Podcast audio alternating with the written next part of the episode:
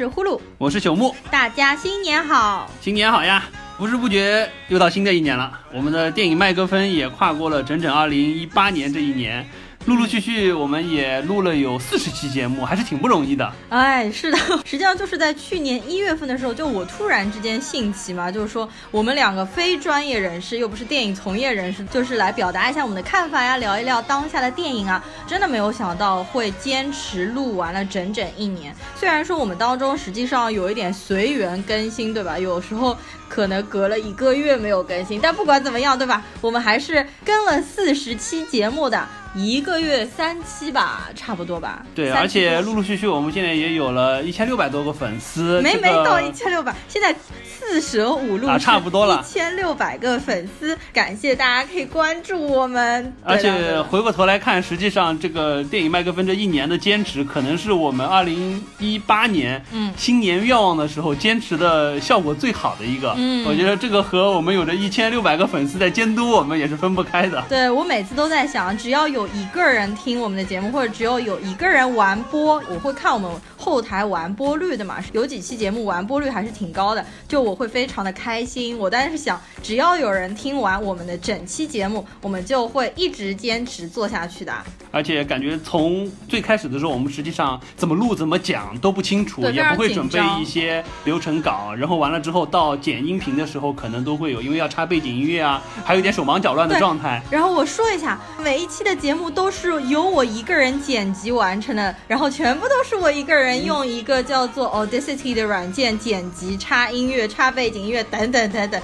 就每期其实我们录完，比如说一期节目一个小时，我自己剪应该也要剪，就是至少这个音频一倍的时间才可以剪完。对，至少要从听个一遍到两遍的样子。对对对。当然，呼噜同学比较空啦，对不对？他不管是在就是说观影量上也好，包括花在电影上的时间也好，确实比我多的很多。对，因为我觉得。这个我在新的一年里可能要稍微补一补了。就是我是因为工作关系稍微比较空一点，有时候可能一个星期可以休好几天嘛，剩下的时间我就一直会在刷剧、刷电影啊。我豆瓣上面今年一年的观影量是二百九十部电影，就是到年观影量那块嘛，实际上是比我二零一七年要少。我二零一七年可能更空吧。大概因为那个时候没有录电影麦克风，又看的更多，有看了将近四百部电影。然后在我这二百九十部电影当中，一共是有六十五部是院线片，也就是六十五部是今年国内在国内上映的国内的片子和引进片。然后你呢？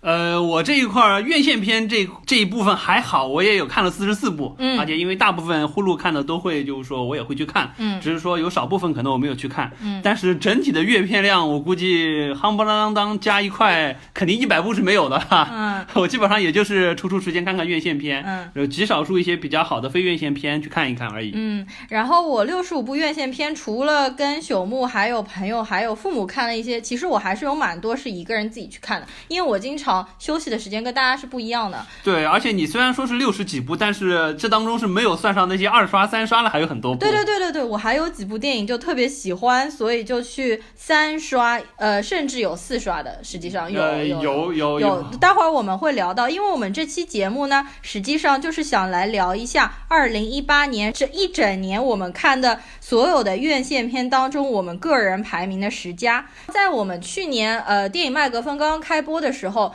我们当时聊的第一期就是聊的就是二零一七的十佳，然后那个是我们最开始做节目的想法嘛。我们去年那个十佳聊了真的特别久，聊了一共四个多小时。对，我们分了上中下三期，也是没有想到这个，感觉每一部都可以聊出很多东西来，意犹未尽。的状态，如果有兴趣的同学可以去听一下我们去年一整年前那个时候还非非常生涩，然后录的非常非常紧张嘛，一共聊了我们两个人二零一七的十佳。那我们今天的这期节目呢，就会聊一下我们个人心目当中二零一八的十佳。然后我们排的这个十佳的顺序，我基本上就是基于完全是我个人喜好，就我不会去考虑这部片子，比如说拍摄手法或者逼格是不是很高，就完全是我看我自己个人喜好这样子。对，没错，我也是，毕竟我们俩都不是说是业内人士，不可能说从专业影评人的角度去打分，更多的还是说这个片子我们看完了之后观感怎么样，自己喜不喜欢，会不会再二刷三刷？对对对，包括有一些就是我们个人情感的加分，那我们就加上去了又怎么样嘛，对不对？嗯，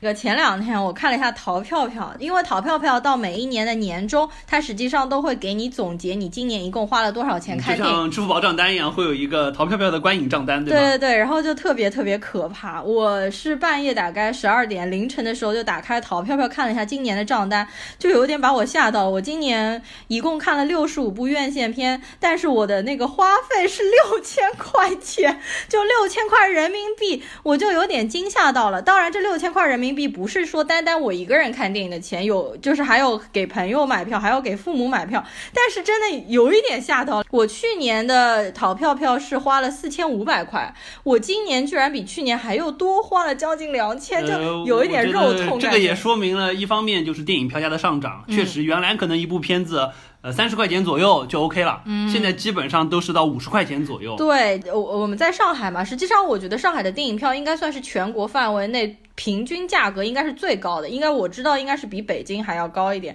然后我觉得现在我买电影票的时候，几乎就是以其实买不到五十块钱的电影票了，非常贵。而且我让我很心痛的是，因为我觉得我今年这六十五部院线片里面真的很多的烂片，就看完了之后踩了不少坑，哎，就是觉得哎呀，就还。不应该去看啊，或者怎么样呢？我们一会儿也会聊到一部我们在年底刚看了的，让我们觉得挺失望的一部片子。在我们录这期节目之前呢，我们还稍微补了几部。当时在电影院放映的时候，因为排片量比较低，没有机会去电影院看，它就下映的电影，补了一下《狗十三》。Crazy Rich Asians 摘金奇缘，还有朽木是补了网络迷踪。对，我们就是呃补了一下这三部，排片量都非常低，票房也很低，反正就还没来得及看的就下映了。然后我们在家里面看了一下高清的资源，对，就也会作为我们院线片十佳评选的片单当中一部分。再说回我们上一期的节目啊，这海王，对，那还是蛮久之前的事情了。之后我们又看了有四五部片子了。之后的话，我是又看了五部院线片。朽木是看了四部院线片，我们先来说一下，就看了哪五部好了。我我来报一下好了。海王之后，我们去看的第一部是龙猫。其实之前一期节目还说到龙猫，然后当时说龙猫要是能过一亿已经很开心了，结果它的票房正好是过一亿，我记得是。一点五亿人民币吧？啊，那还不错了，那还不错了，真的很不错。嗯，然后接下来我看的一部是《绿毛怪》（Grinch） 啊，这部我没有去看。对，这部本来我也不想看的，但是因为那天我正好空，然后我就去看了。而且因为我的老男神嘛，就是卷福嘛，我的老男神 Benedict Cumberbatch 是绿毛怪的配音，所以我就去看了。但整场基本上是没几个人的嘛，而且都是家长带着小朋友，因为它非常低龄的那种合家欢的电影，适合在圣诞期间全。家人带着小孩儿去看，所以在北美的票房是不错的。但是这部电影不得不说，剧情非常智障嘛。我觉得他的配音是配的是出彩，因为那个声线和他本人其实区别蛮大的。因为大家都知道，B C 的声线是非常非常低沉，就低音炮那种音腔非常强。但是他为了配绿毛怪，他的声线是提高了非常多，就更加卡通化，而且他还从英腔改成了美音，完全改掉了。但整部片子其实还是蛮失望的。而且因为绿毛怪这个造型又不是非常讨喜，再往下我们就去看了那个 Spider Verse 蜘蛛侠平行宇宙，对那部那部算是当时热议度非常高的一部片子，也被就是说不管是豆瓣或者说是一些国外影评的评分炒得非常高。对 Metacritics 我记得影评人打分是有八十八，巨高无比。对，确实没想到一部就是说动画片，虽然是蜘蛛侠的 IP，但是一部动画片能被炒到这么高。我们实际看下来的感觉没有特别亮眼，但是还不错，观影感觉还可以。但是我个人是没有觉得说有网上评论的这么好，或者说是国外一些媒体所报道的这么好。感觉好像是开启了一种全新的蜘蛛侠的 IP 的玩法也好，或者说是作为这么一种就是说。平行宇宙的这种新的超级英雄的展现方式，开启了一个新的纪元，或者说开启了一个新的时代。以后可能会有更多的这种玩法的片子进入进来，我也觉得没有那么强。包括片子当中，因为它大量的采用就是说像美漫的那种定格式的方式，包括六个宇宙的人汇聚到一起了之后，各自的画风的不同也好，呃，有新意。我觉得包括有一些细节，比如说像他那个 Spider Sense 头上就会用，就是漫画中当中那种表现方式，这个东西就好处是就是让你。借用了漫画的表现方式，让观众非常直观，不用说是你还我还记得当时荷兰弟表演，就是说那一部的实际上就是拍了一个特写，然后他手上的汗毛竖了起来，但是这个就是没有这个效果，感觉那么的 dramatic，但实际上呃也就是这么一些小的亮点会有一些意思，包括一些就是说爆炸的一些特效会 boom 的那个字幕拉着下来的这种感觉，完全复刻了漫画当中的表现方式，套到电影当中来，我觉得是一个创新，但实际上也是一个投机取巧，说白了就是你呃用了一个相对比较方便的方式去表达这么一个画面的效果，或者。说是想要传达出来的一个特殊的功能，但是实际上失去了电影应该去深挖的一些东西。然后再回过头来说，实际上就是这六个蜘蛛侠混在一起，也让人大家觉得好像就是说主线还是太单一，故事还是比较简单，并且几个宇宙之间穿插，说实话没有达到我的期待了。我是希望它有更多一些的，就是说你穿到各个不同的平行宇宙去，会有一些戏份，而不是说大家都跑到同一个时空来的这种状态。我说一下，Spider Verse，在我看之前，我是特别特别期待的，但但是我觉得。我的观影没有达到我的期待，有很大一个原因是因为我在看之前看了太多的预告片和物料了。就是说我基本上在家里面把他出的所有的预告预告片全部看了一遍，所以我已经知道这个 Spider Verse 里面有哪六种蜘蛛侠，他们分别是如何出场的，以及他们遇到了对方之后的一些笑话和笑点。当我去看正片的时候，我就发现，咦，他没有超出预告片里面这些特别搞笑的点，好像最精彩的已经全部在预告片里面。已经给掉了，所以我觉得，如果在看 Spider Verse 之前，大家没有看过预告片去看，绝对是超出预期，绝对会非常非常惊喜的。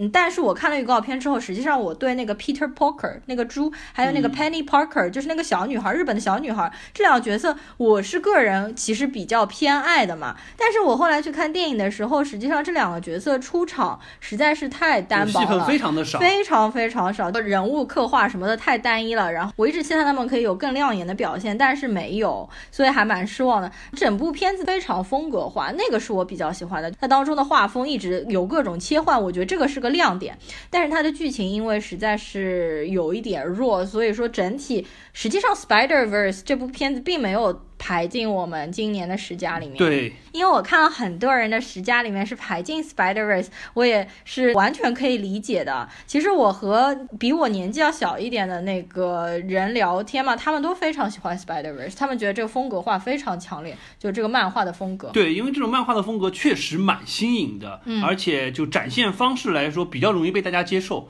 而且我可以理解为什么在美国受众那么高，因为实际上我们中国的观众绝大部分是不去看美漫的。所以说会对这个东西就是只是觉得是新颖，但是对于真正的美漫爱好者，这个东西实际上就是他们日常看的。再说一下《Spider Verse》这部片子，我觉得有一点很不好，就是它三 D 化了，因为它在国外上映的时候都是二 D 的，它是到国内之后就强行转至三 D，这个这个是特别不好。我当时看这部片子刚开始大概十分钟，我就想为什么它要三 D？因为我把三 D 眼镜戴上去了之后，整个屏幕非常暗。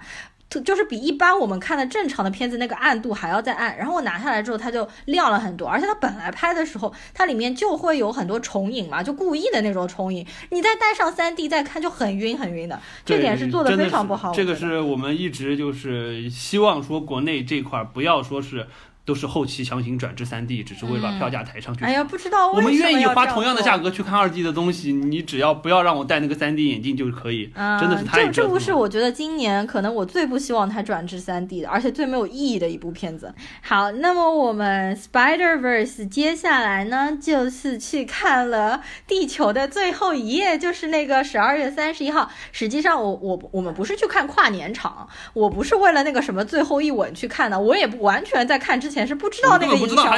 我只知道是毕赣拍的，但我不知道有那个什么最后一吻这个营销。我们当时是在十二月三十一号的中午场去看的，对，那中午场不得不说，呃，我们是在许家汇那个电影院，就市中心的嘛。全场满，确实很夸张，我觉得。呃，我们在看的过程当中，倒没有遇到很多人说就是全场大家都在说话、玩手机的情况。我们那一场好像还挺好的，就我看了，我观察了一下，全场没有人平射和玩手机，然后也很安静。但是有人说，因为全场大家都睡着了。啊，这部片子真的是。这部片子我们就不怎么聊了吧，不怎么展开了吧。要要确实，我觉得没有什么好说的。这个我可以感觉是我去年一整年看下来，这个让我觉得最痛苦的一场，因为实在是片长太长，镜头太慢。我我这样说，小时我可以接受他那个，就大家一直吐槽说吃了三分钟的苹果没有问题，那个镜头我可以接受。我觉得演员演的也 OK，但是。他所有的镜头，每一个场景都是用这么慢的、这么慢的镜头去拍，这么长的时间。我讲实话，一个半小时就可以结束的东西，他硬生生拖到两个小时二十分钟。嗯，所有的东西都需要让我花一点五倍的时间去看，我真的受不了。嗯，这部片子反正我看之前是我知道是必干，然后也知道是部文艺片，我是做了一点心理准备的，但是我还是睡着了呀。就是 我，我实际上是那个从哪里睡着？就是那个男主角不是进那个洞，然后他开始要做梦了，就是他开始。戴上 3D 眼镜了，然后他跟他的那个儿子打了一场乒乓球之后嘛，就差不多男主角开始做梦，然后我也开始做梦，然后我醒过来的时候，就是已经是到那个汤唯开始讲普通话了。我觉得整部片子观影最让我感觉不好的是那个方言的问题，他们说那个什么是贵州方言还是哪里？就是贵州四川那边的就就是因为和《无名之辈》里面感觉说的是同一种方言嘛，是不是？但是我觉得《无名之辈》里面讲的就让人感觉还蛮舒服的。地球里面不得不说方言是一个很大的问题，而且他们里面人的台词就真的是感觉不说人话，你知道吗？那个台词就比较矫情做作，有一点给我感觉是什么呢？就比较像我们小的时候的新概念作文大赛里面那些小孩比较喜欢用那种浮夸的，有点。因为毕赣年纪是八九年，你知道，属于和我们是同一辈人。我觉得他小的时候可能也比较受韩寒的影响，实际上韩寒也是这部片子的制片嘛，因为毕赣是一个诗人嘛，就是说他拍的电影诗意很强，但可能真的。不算是我符合我的胃口吧，但是《地球》这部片子，我应该之后等我哪一天清醒一点的时候呢，我我会再就是重新再去看一遍的。然后也希望毕赣以后再拍下一部文艺片的时候，不要做像这一次这样的营销。实际上这一次营销就是说，虽然说大家嗯说可能不是毕赣自己主导的，对吧？但是营销公司或者是大的片场制片方就是要求他做这些抖音的营销嘛，希望他下一。子不要依靠这样的营销嘛。那么我们再往下面说啊，再往下，实际上就是今年年初看的了，就是一月四号我们去看的《大黄蜂》（Bumblebee）。呃，这一部也是属于大家关注度很高，大家觉得新年第一部呃很值得看的一部大片。呃，而且也是因为变形金刚这个大 IP，说实话，呃，也是一直在国内。相当于是除了后面几部拍的稍微差一点，前期叫做非常好，再加上大家又提到说这个万一一旦拍不好就要回去继承 亿万家产的这个导演，也给他带了，对，也给他带了，也给这部片子带来了很多话题，对对对。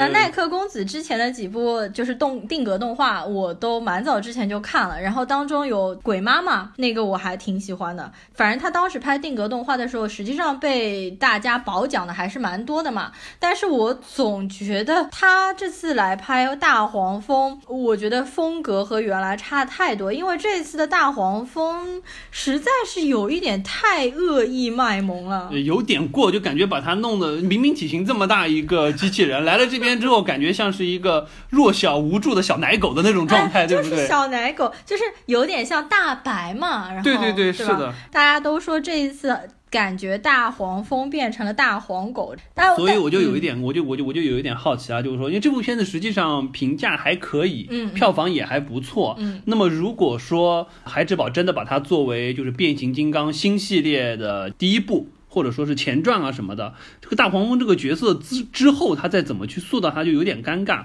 就感觉一开始把他塑造成这么一个走向的角色，他在后面的真的，比如说整到这个擎天柱和威震天大部队们都来到了地球了之后。要开开展的故事当中，大黄蜂是不是还是作为这么一个弱弱的这个角色呢？还是说，就他就急速成长，成长为就像当年我们看，就是说变形金刚当中那毛头小伙子热破，最终就说在擎天柱死掉了之后，继承擎天柱的位置，带领汽车人成为补天士的这么一个角色，相当于一个成长史还是怎么样，我就不太清楚了。但是 Bumblebee 这个角色还蛮割裂的，因为在他打的时候他就非常凶残嘛。但是他不打的时候，他又狂卖萌，而且这次为了方便他卖萌，还给他头上弄了两个小的触角。啊，对，特意弄了两个，而且是像像狗骨头一样的那个造型的小触角，就是那个特别萌，然后那个眼睛就嘀哩咕噜圆，两个大眼睛，就像猫咪那个戴上了美瞳之后的那个样子。虽然我也觉得很萌，但是我总觉得哪里有点不对的感觉。就感觉可能还是我们习惯了汽车人，还是应该是以一个高大威猛的形象出现。即使是 Bumblebee 这样子的角色，呃，他只是说是对人类相对更友好。更友善，并不是说他是一个这种卖萌的角色。但是我也看到这次有一批粉丝，就是是那种就是呃 Transformer 的硬核粉丝，他们是从小看着那个变形金刚长，他们就说这部片子回归了 G 一，然后什么的是吗？因为就是说，因为我们实际上绝大多数八零后。看的变形金刚都是从就是当年这个 G 一的就 Generation One 的那些动画片开始看的。你你也看过吗？我当时看过，当时电视上放我也看过。我虽然不算是就是铁粉，但是也是看着那个长大的，所以说我对那个印象还是比较深。确实就是说，大家实际上主要提的就是这一代的变形和 G 一很像，就是 G 一的时候，因为这样说。G 一当时实际上它是为了它是要卖玩卖玩具的，那么它是有一个实体的，那么它的概念就是什么？就是你在物理上你要 possible 这个变形，你是能真的变出来的。不管是比如说我我还记得我原来家里有一个 Bumblebee 的一个小的，就是像甲壳虫一样的一个小玩具，我可以看到就是说它的一个甲壳虫，它怎么样翻开来了之后会有一个头，会有一个手，会有一个脚藏在里面翻出来，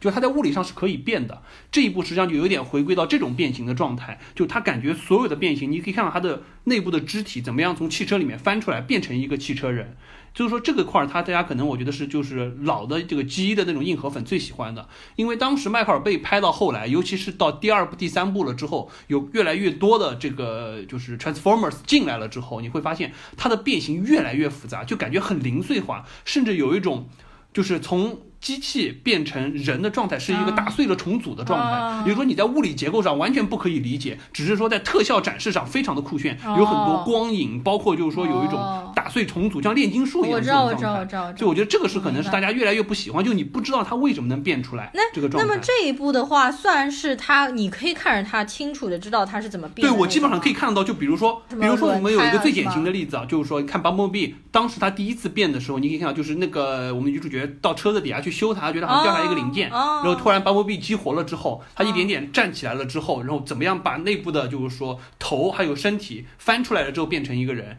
这个是可以看大概看得出来这个结构的，就是说你可以在物理的结构上看到它的连接轴承在哪里，它翻出来的结构是从哪里隐藏进去的。虽然说就是体型上感觉有一点不太一样，就是说比如说一辆一辆一辆甲壳虫的车怎么能变出来是 Bumblebee 体型是这么大，这个好像空间上还是有一些差别，但是至少你看得出来它的物理结构上是。说得通的，不像当年就是感觉玩特效，特效玩得很好看，但是就是莫名其妙就变出来了。所以我觉得这个可能是最早的那些 G 一的粉丝们最喜欢的一点。所以说我也蛮期待说，呃，之后这部片子继续拍下去，不管是像擎天柱也好，或者说是像霸天虎那一边的那些人也好，是不是可以遵循着这些变形的理念去变？当然，回过头来，我这边还是要吐槽一点，就是我觉得很多观众都会提到这一点，就是霸天虎那边过来的两个追杀他们的人。一开始是两辆跑车过来的，然后他们分别去扫描了，一个是一个喷气式飞机，一个是直升机。完了之后，他们俩就可以变成这两个东西了。但是很奇怪的是，他们在变形人之前。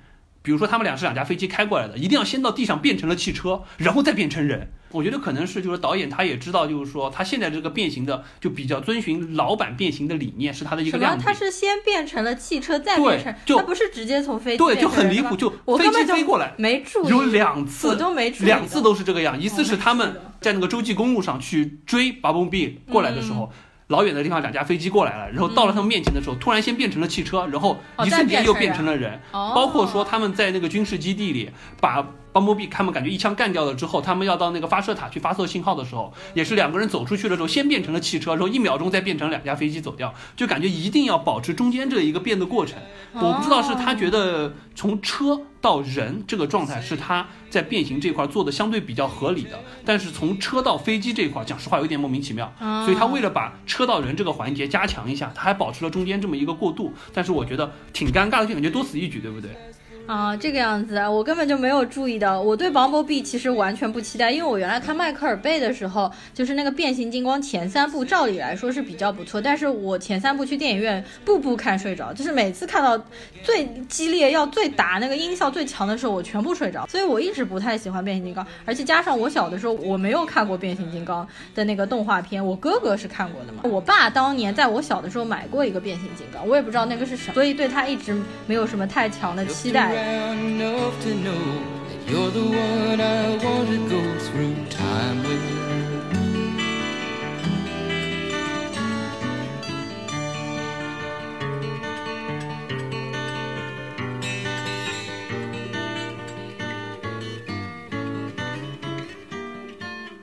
好的，那么我们接下来就正式进入二零一八年院线片十佳的盘点。呃，我们还是按照去年的这种模式，就是从第十位往前一步一步的说。嗯，呃，要么从呼噜先开始吧。好的，我的去年十佳的第十位电影是。爱猫之城啊，这部片子我没有去看，所以我没有什么发言权，也没有把它列进来。呃，要不呼噜你说说为什么它能进入你的十佳吧？嗯，这个的话明显可以看出是我个人喜好的问题。你知道去年一共有六部狗片，两部猫片，就有很多人诟病说现在猫猫狗狗的片子怎么这么多，你知道吗？呃，狗片的话我没有全全看完，因为我是猫奴嘛，我养两只猫。那两部猫片的话，实际上我当然都去看了，其中一部是《爱猫之城》。还有一部就是《流浪猫鲍勃》啊，对我当时在选十佳的时候，我纠结了一下，是《爱猫之城》还是《流浪猫鲍勃》，就是说选进来嘛，我最后选了《爱猫之城》这两部片子。虽然说啊，都是二零一八年年底的时候上映的，但实际上这两部片子都是老片了。二零一六年的时候就已经出了，就已经出片源了。我应该是在二零一六年底和二零一七年年初的时候，就是在网上已经看过，就已经先看过一遍了。大概说一下票房，《爱猫之城》的话，票房巨低无比，所以我觉得可能听我们这个节目的。看过《爱猫之城》的，如果是猫奴可能看过。猫奴来说，猫奴加影迷可能看过。嗯，就是如果不是说猫奴，也不是说经常跑电影院的，应该不太会去看这部片子。这部片子实际上最早我接触到的时候，名字应该是叫做。伊斯坦布尔的猫，因为它是土耳其拍的嘛，所以它的名字是 K E D I，我大概是 Kitty。那个在土耳其语的意思就是指猫咪。后来他们又觉得在国内上映可能要改一个更加通俗易懂的名字，所以叫做《爱猫之城》。而且看了这部片子之后，你真的有很想去伊斯坦布尔旅游的那种感觉。它实际上不是叙事类电影，它是一部纪录片。啊，我这也是我为什么把《爱猫之城》排进了十佳，但是没有把《流浪猫鲍勃》排进十佳。《流浪猫鲍勃》你去看的，你去看，你看过的对吧？流浪猫鲍勃就是怎么讲，就还是就是剧本的这个成分比较大，虽然是根据真实的事情改编的，嗯，但是拍摄的手法也好，包括就是镜头选用也好，嗯，就还是蛮剧情片的这种感觉。对对对，流浪猫鲍勃的话，我们其实之前也聊过的，它实际上你看似好像一只猫，实际上有七只猫。对，那部片子，因为我们家人都挺喜欢猫，我还推荐我爸妈去看了嘛，然后我父母看完了之后，感觉也是挺喜欢的。但是流浪猫鲍勃给我的感觉更多的是我看它。只是为了看那些猫的卖萌的场景，整个剧情是非常呃比较弱，但那部片的票房还不错，好几千万呢。呃，五千三百万票房，那你要比起《爱猫之城》，你知道多少？才爱猫几百万吗？两百八十万票房，它的排片本来就非常非常的少。可以预见，就这一类片子在国内一般来说不太叫座。嗯，然后我说一下为什么我把它排在。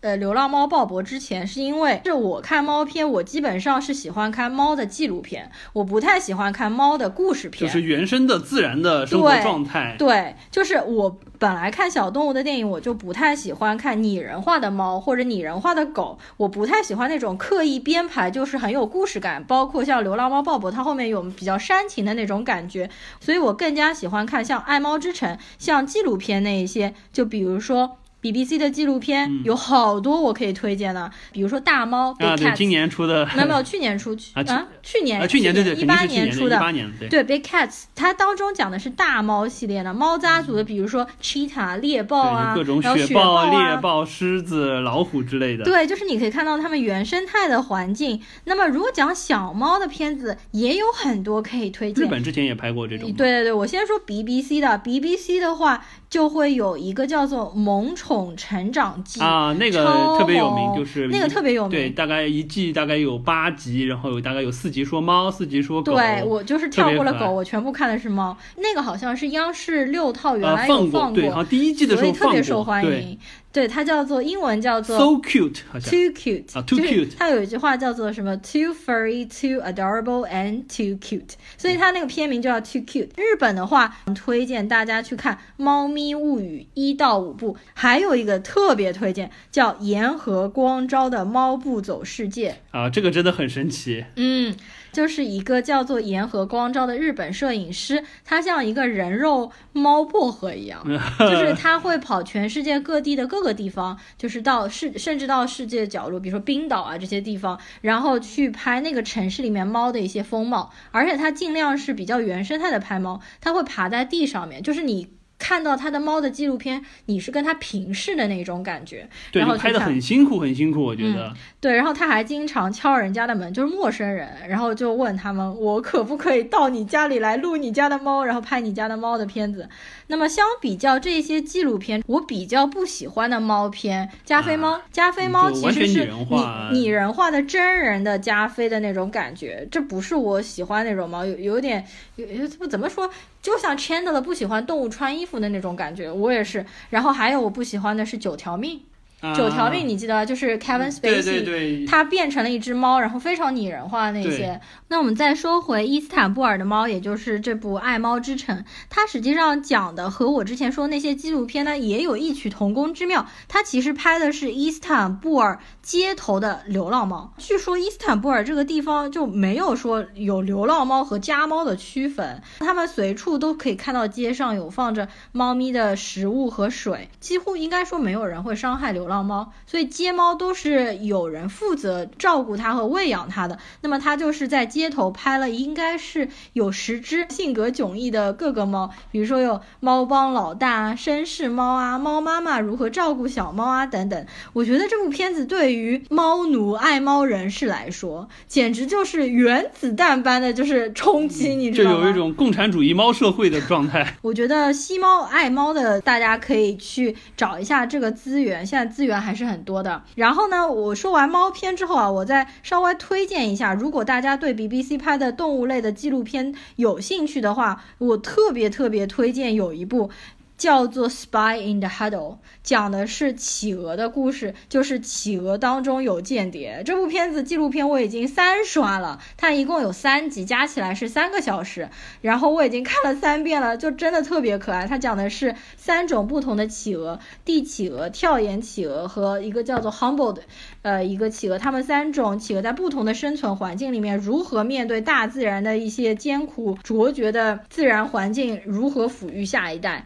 好，那么我这边就说到这边，然后朽木可以来说一下他的片单的第十位。OK，呃，我片单的第十位呢是张艺谋的《影》这部片子，让我找到了一点当年的触动。张艺谋实际上我们知道，这个他早年实际上是拍的一些就黄土片，也去呃欧洲拿了一些奖。然后之后呢，实际上我记得对我印象最深的就是当时我记得好像之前有期节目也聊过，他当年拍《英雄》的时候，让大家意识到哦，第一。张艺谋也是能拍商业大片的。第二，国内的特效也是可以做到国外的这个水准的。第三，那些真正的名演员。凑到一起了之后，迸发出来这个表演张力。虽然剧情实际上很简单，就是一个荆轲刺秦王，而且就非常短短的垫上那一小段，加上一些穿插回忆的故事，但是实际上给大家说，至少给我当时带来了非常非常强的震撼。嗯，但是讲实话，张艺谋之后拍的很多片子，我就越来越不喜欢，尤其是这一些带妆的、古装的这种的，不管说是像黄金甲也好，或者像长城这种，我就不说了，对不对？包括当中还拍过一些山楂树，还算好一点的啦。嗯，当时还有就是说，我觉得最烂最烂就是三枪拍案惊奇。小沈阳那一部，简直是让我就像吃了狗屎一样难受。没有看过，在这一部影这里，我终于感觉又看到了张艺谋，对吧？一个年近快要七十的人，在这个电影上，他有一些就是真正想要去突破的、创新的，或者说是他执念的地方，把这部电影拍出来。比如说，第一，他的这个色彩运用上。这个整个的黑白色调，说实话让我看得很舒服、很惊喜，而且很浓重的这个中国风味。虽然有一些地方感觉用的太过了，就比如说这个呃朝堂之上的这个满满满的就是黑白字画的这个帷幕，有一点过于夸张。但是不得不说，就张艺谋还是玩视觉这一块是没话说，因为他毕竟当年就跟着陈凯歌是扛摄像机出身的人，所以在视觉方面是能给你一个比较强的震撼。这部片子至少我觉得达到了突破了我的预期。第二点，他拍这部片子当中还是一个老派的导演，他不喜欢用很多特效。就比如说我们之前提过，邓超两个角色之间来回套拍，三个月之后全部重新拍一遍，一模一样的场景复刻出来了之后，替身演员在这边做好，邓超在那边把之前所有的台词和对应的场景全部来一遍，包括他对于就是说一些下雨场景专门雇的，相当于是操雨师，对于雨的这个光影效果和打出来的这个打在伞上、打在竹竿上、打在人身上的这个效果，追求的非常非常的。强，我觉得这个东西都是就现在大家过于依赖特效的这个时代啊，还能看到坚持这些传统拍摄的技法，通过人力的方式去做不太容易的地方。我觉得这也是一个惊喜。第三个就是这部片子怎么讲？呃，邓超这个演员给了我很大的惊喜。之前我一直觉得邓超就是这个，我就可能。对跑男可能大家是知道，包括邓超就演了很多和他媳妇儿孙俪两个人演了很多这种就爱情轻喜剧，对不对？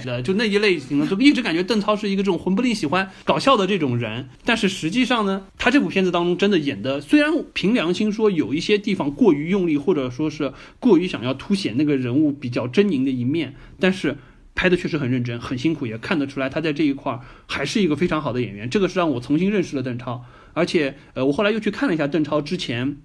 他上学时候的一些事情，就他还是一个很喜欢演话剧的人。所以说他在舞台表现力方面，实际上他是有自己的追求的，只是说之前很多片子或者说是一些综艺节目给他的定位，或者是给我带来了一些误导，这也是我的一个惊喜。所以说综合来看的话，在国产片当中，我觉得张艺谋这部影给了我很多惊喜，这些惊喜是之前我没有想到，不管是对于张艺谋也好，对于邓超也好，或者说对于这个片子看完了之后给我的一些冲击和震撼，或者说一些对于未来国产这一类型的国产片的期待所带来的，我觉得是不容易。至少在这一块上面，另外的两位导演很久没没有给过我惊喜的。陈凯歌我就不说了，冯小刚也是，所以我觉得这一块我要给他点个赞，我把他列到第十名啊。前面我应该先说一下这部片子的票房情况，票房实际上在国内还算不错，影的票房是六点二八亿人民币，然后它是九月三十号上映的，还是我生日上映的。其实这部片子当时看完了之后，我的观感也是蛮不错的，就是其实是超出我预期很多的，但是我没有把它排进十佳，是因为我觉得这部片子虽然我觉得不错，对吧？但是我不会说有心情再去看第二遍，就个人喜好。方面来说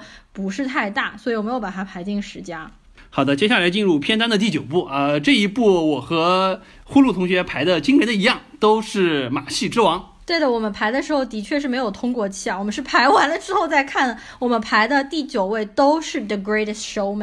马戏之王。哎呀，马戏之王，我们之前其实，在第十一期其实已经做过一期，全部全整期讲的是马戏之王。马戏之王是我非常非常喜欢的一部电影，那这部电影是。二月一号上的，去年二月一号，因为我感觉今年排十佳的时候，怎么感觉排的电影都是那么老里八早的电影，就感觉《马戏之王》都已经过了两年了，怎么还在排？就很多上半年甚至年头拍的片子。对，就给我感觉好像已经是前两年的电影了。《马戏之王》是我去年去电影院四刷的片子，有没有很震惊？呃，非常夸张啊！但是确实，这个作为一部歌舞片，每一遍看都很欢快。嗯，就是说，因为我把《马戏之王》排在那个第九位，也没有排在更高，因为我对《马戏之王》本来就是有私心的，因为 Hugh Jackman 是我又要说男神了，怎么男神那么多的？《马戏之王》，而且是一个我觉得完全没有门槛，适合各个年龄层的人去看的，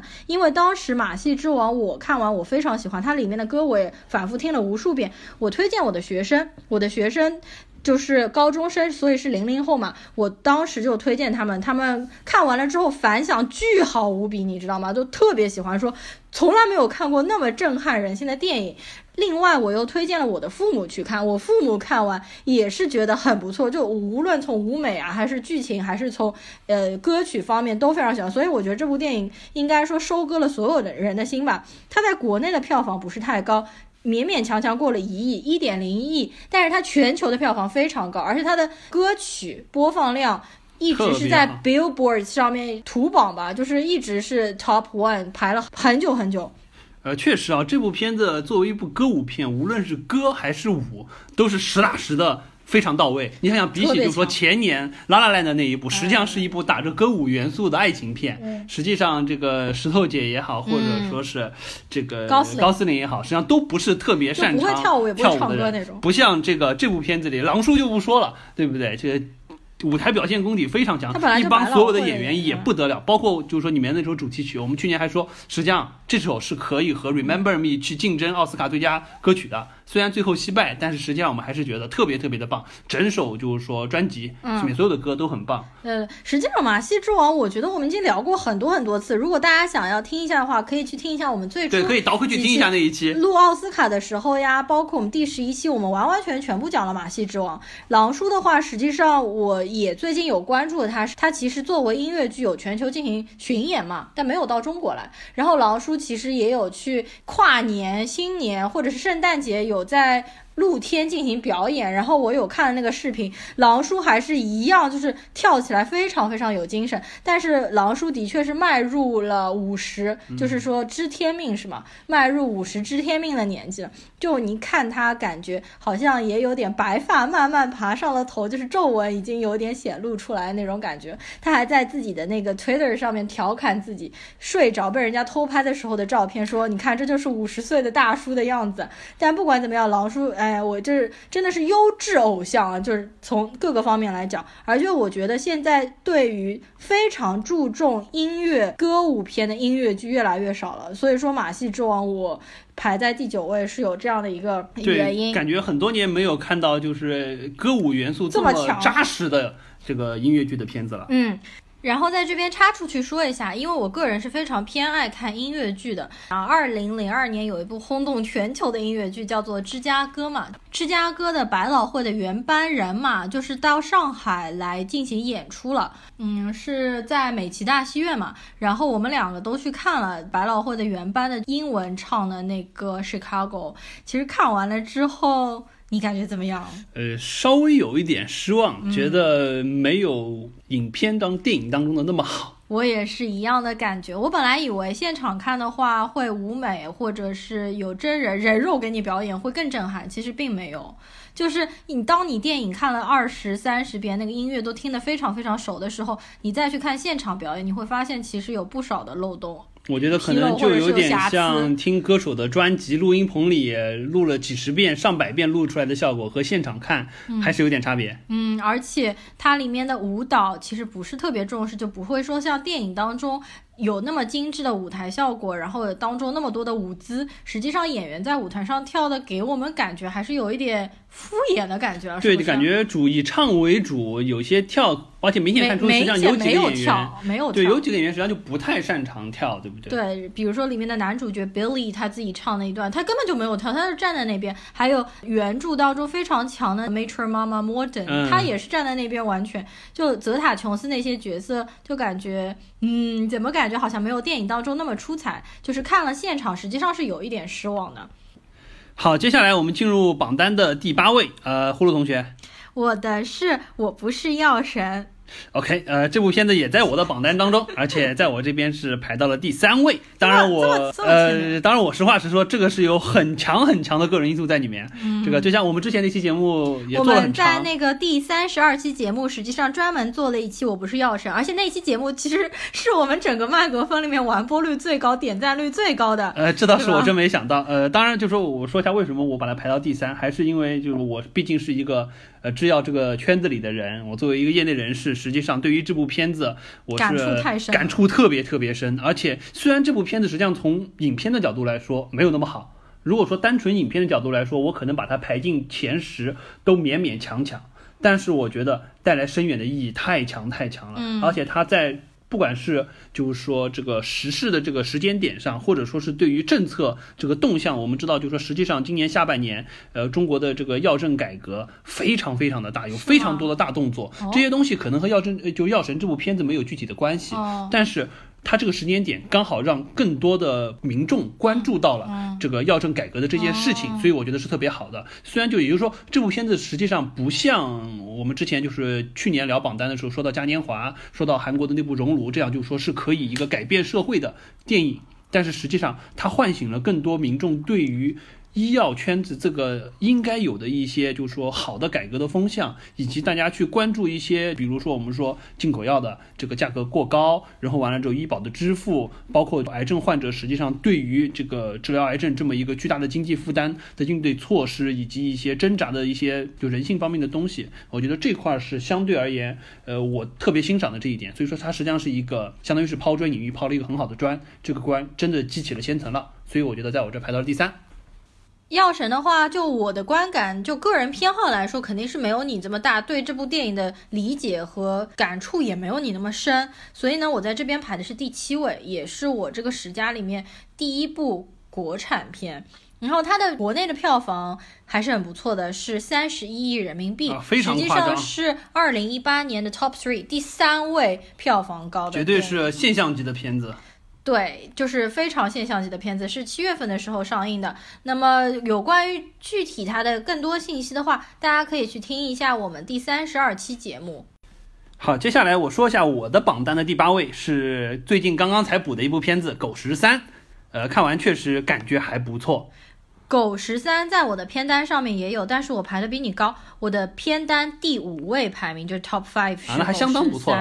对。我觉得这部片子就是说我为什么排的比你高，因为我觉得《狗十三》更多的受众是女性观众，或者说是可能有过养猫养狗经历的人啊。反正这部片子我当时看完的感觉是意犹未尽的。其实我在整个看的时候。当中的过程还好，但是看完整部片子给我带来反正非常多的深思。这部片子我们两个都不是去电影院看的，因为它在电影院排片不是太大，那段时间我们错过了，之后就有下映了嘛。它是十二月七号在国内上映的，最终的票房是五千万的票房，那还算不错了。狗十三最开始的时候就说引起国内的一些重视，可能是因为一个是因为他导演曹保平本身就非常出名，曹保平之前的电影实际上我都比较喜欢。追凶者也、烈日灼心和厘米的猜想我都有看过，然后这几部，当然我最喜欢的是烈日灼心。这部片子，还有引起大家一个比较大的关注点，是因为就是说网上有很多传言说狗十三当时二零一三年的时候被广电给禁掉了，然后搞了五年才放出来，实际上这个是谣传，其实并不是这样子的。狗十三实际上在二零一三年的时候，它是拿到龙标的，它是可以当时上映的。但是曹保平采访他说，他觉得这个电影在当时来放，可能时机还未成熟，就市场的时机还没有到。他觉得当到现在这个时机。契机更好，可以适合现在来放。然后这个电影倒是有一点呃神奇的是，它那个名字改了好多次。它最初的名字实际上是“狗逼”，就是我们其实从海报上面现在是汉字的“狗十三”，原来是阿拉伯数字，你会觉得是“狗逼”。那其实就是想骂这个成人的世界，或者骂这个讽刺这个社会，对不对？后来没过嘛这个名字，后来呢，他又想取的名字叫爱因斯坦和爱因斯坦。也就是我们看过电影的都知道是那个两条狗嘛，它里面两只狗，英文名字因为叫 Einstein Einstein，但是后来广电说好像不能拿科学家的名字给狗命名，呃，所以没有过，最后他们才改成了狗十三。那狗十三实际上指的其实是狗。和一个十三岁的小女孩的故事，嗯，对，是这样子。然后我觉得我整个看的过程当中，其实给我的触动和共鸣还是比较大的。虽然说我我们小时候可能就是说没有说遭到家里就我们的父母家庭都不是这样子的状态。就可能没有亲历这些东西，呃，对，但是实际上有很多有触动的地方，还是有。就是这个小女孩从一开始，比如说非常强烈的叛逆反抗她的父母，到最后就完全接受了，就是已经不再露出就是内心真实的想法，然后默默的接受了成人教给她的一切。比如说她父亲不让她喝啤酒，却让她在那个酒桌上面让她喝红酒，去讨好讨好那些商业上的伙伴。其实最开始可能让我触动比较大的是喝牛奶这件事情，就这件事情可能对大家都没有什么触动，但是对我触动非常大，因为我从小到大。我是特别讨厌喝牛奶以及乳制品，我是一点乳制品都不吃的，酸奶啊、cheesecake 我都不吃的。但是从小到大，我的成长过程当中，我的父母是要求我每天喝两瓶牛奶，早上上学之前喝一瓶，晚上回来睡觉之前喝一瓶。当然，父母肯定是觉得我花那么多钱，然后希望你长身体，都是为我们好。我虽然不是乳糖不耐，但是我对牛奶有一种天然的排斥，所以我从小到大。被劝喝牛奶这个事情引起我非常大的抵触，到后面我都是偷偷把牛奶倒掉的，就说和片中女主角还不一样，是不是？和你特别相似，对，就是感触特别深，有这种感触特别深的地方。然后溜冰，我小时候也是学过溜冰，实际上溜冰这件事情在当中。滑冰刀以及学单排轮，我也是经历过这个这个事情。但对于片中女主角来说，女主角真正喜欢的是溜冰，但她父母却不培养她。她生了一个弟弟，她的弟弟明显是不喜欢溜冰，他们却逼着她的弟弟去学溜冰。我觉得这个事情也可以映射到我们，就是我们这一代人，就八零后、九零后这一代有很多很多共鸣的地方，包括养狗的这一点。虽然我不养狗，但我养的是猫。其实我最初养猫的时候，和家里人也引起非常大的。不 快，对，当然我父母现在是非常喜欢猫，但是大家都说知道的嘛，一开始家里人对老一辈的思想都是这样的。对于这个东西，就它毕竟不是一个，他们不会觉得这是一个家庭的一份子，觉得做就他宠物已经算不错的了。对对对。呃，我还看到网上有很多人的评论，就是说这个女主角已经是生活的非常幸福了，因为她生活在一个大城市里面比较体面的家庭，又是知识分子，而且你可以看得出她家虽然重男轻女，这是骨子里的重男轻女。比如说他爷爷说，呃，这李纨这个名字随便取取，但是生了一个男孩，名字就要好好的取，叫什么昭昭啊之类的。但是你还会看出他的爷爷奶奶还是很爱李纨的。对，所以我觉得给他比如说买螃蟹，这里有很多就是。让人看到非常真实的细节，嗯，就就比如说刚才说的这件事情，很典型，就他的爷爷奶奶并不是不喜欢这个孙女，还是很喜欢这个孙女，但是骨子里就自然而然的就会说出来。对，那对于男孩取名字和女孩取名字，应该持有的态度就是不一样。这些东西实际上他并不是说我有偏爱，我并不是说手心手背都是肉，打起来不一样疼，我觉得好像手背更疼，并没有这个说法，只是他觉得这是理所当然的。所以说就会有这种非常非常多的小的细节，包括他们对于这个狗这件事情，他到底怎么看待，包括买了一只。新的狗来替代它，实际上他们想解决的是安抚孙女的这一个情绪，而并不是说对于狗这件事情的一个负责，对于这个宠物的一个负责。嗯，所以说我觉得就很多细节会让人觉得，就对于八零后这一波成长起来的人无比的真实。可能这个剧情当中，呃，九零后可能也会有，对，就是可能当中可能不见得每一件事情在你身上都有，但是。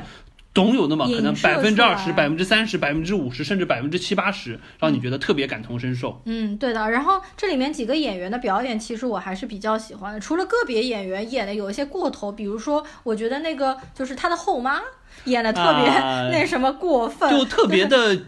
怎么讲？就是表面化，就特别硬，特别就为了塑造这么一个形象的后妈，就恶毒后妈的形象，让人看非常牙痒痒的那种感觉。但是她演的不太好。实际上，女主角我还我觉得她表演的还不错。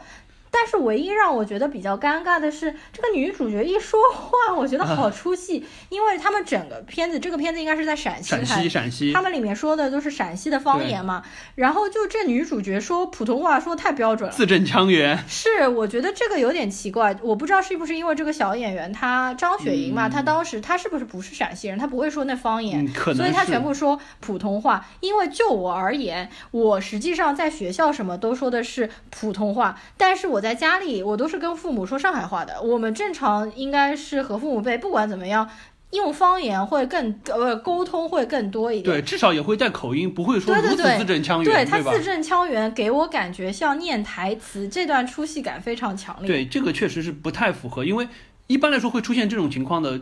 更常见的是什么？就是比如说 A、B、C 那些生活在国外的华人，不愿意说过多的强调我中国人的身份，在家里有时候也和父母强行的说英语，这会有。但是在中国，我还是从来没有见到哪一个说方言的省份，小孩在家里和父母还是说，因为小孩从小的时候，父母肯定是用方言和他交流的。而且他家里人明显都是不说普通话的，他家里面无论他爷爷奶奶、爸爸妈妈，全部跟他说方言。就是你进了学校了之后，你不可能再培养起如此字正腔圆的普通话，并且把它作为你最日常交通的呃交流的语言来说，就这块确实是比较生硬。我觉得是演员本身的问题。而不是说剧情设定的东西。我我觉得这当中其实整个剧情我都看得非常舒服嘛，我觉得节奏也控制得非常好，我都没有觉得慢啊什么的。当中唯一让我稍微有一点。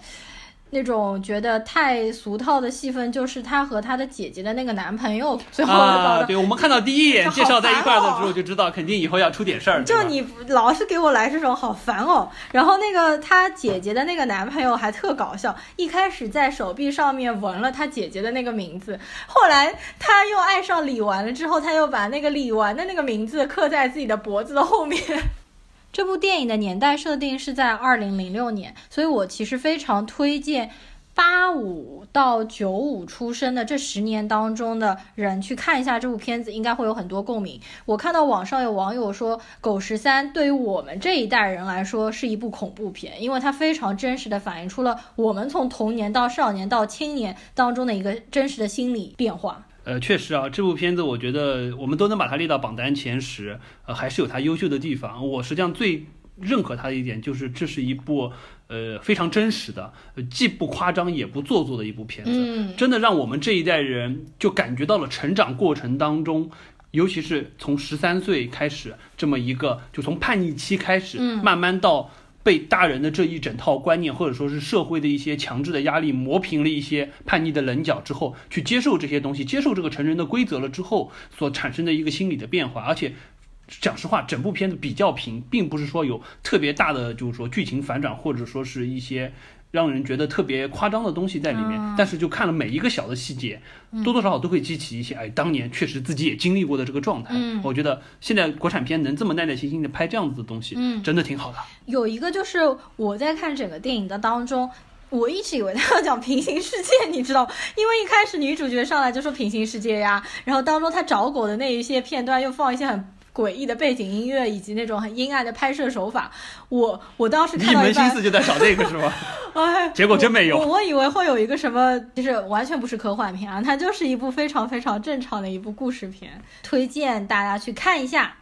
接着排在我榜单第七位的电影是《神奇动物》。啊，这部片子果然上你的榜单了。是的，这部片子有上你榜单吗？呃，说实话没有。虽然我们聊的时候觉得还可以，但是没进来。啊，这部片子要是不排进我的榜单，我怎么可以称我自己是哈迷呢？真的是。而且，呃，这部片子我们其实有大力聊了一期啊，聊了两期，实际上第三十九期专门聊了一期。我讲的是整个神奇动物当中的一些背景知识啊，等等的。然后四十期我又聊了一期有关于哈利波特的一些魔法世界。我是一个很多年十七年的哈迷了，这部片子不管怎么样，我都会排在我的榜单上面的。而且这部片子我去电影院三刷了。我看第一遍的时候观感肯定是比正常人要好不少，因为我对它改的非常清楚嘛。第二遍看的时候，那观感简直好过第一遍太多。我第二遍看的是 MX，第三遍我又去看了一遍 MX。第三遍看的时候就。没有说前面两遍那么好了，但是这部片子是属于我肯定还会愿意再去看的。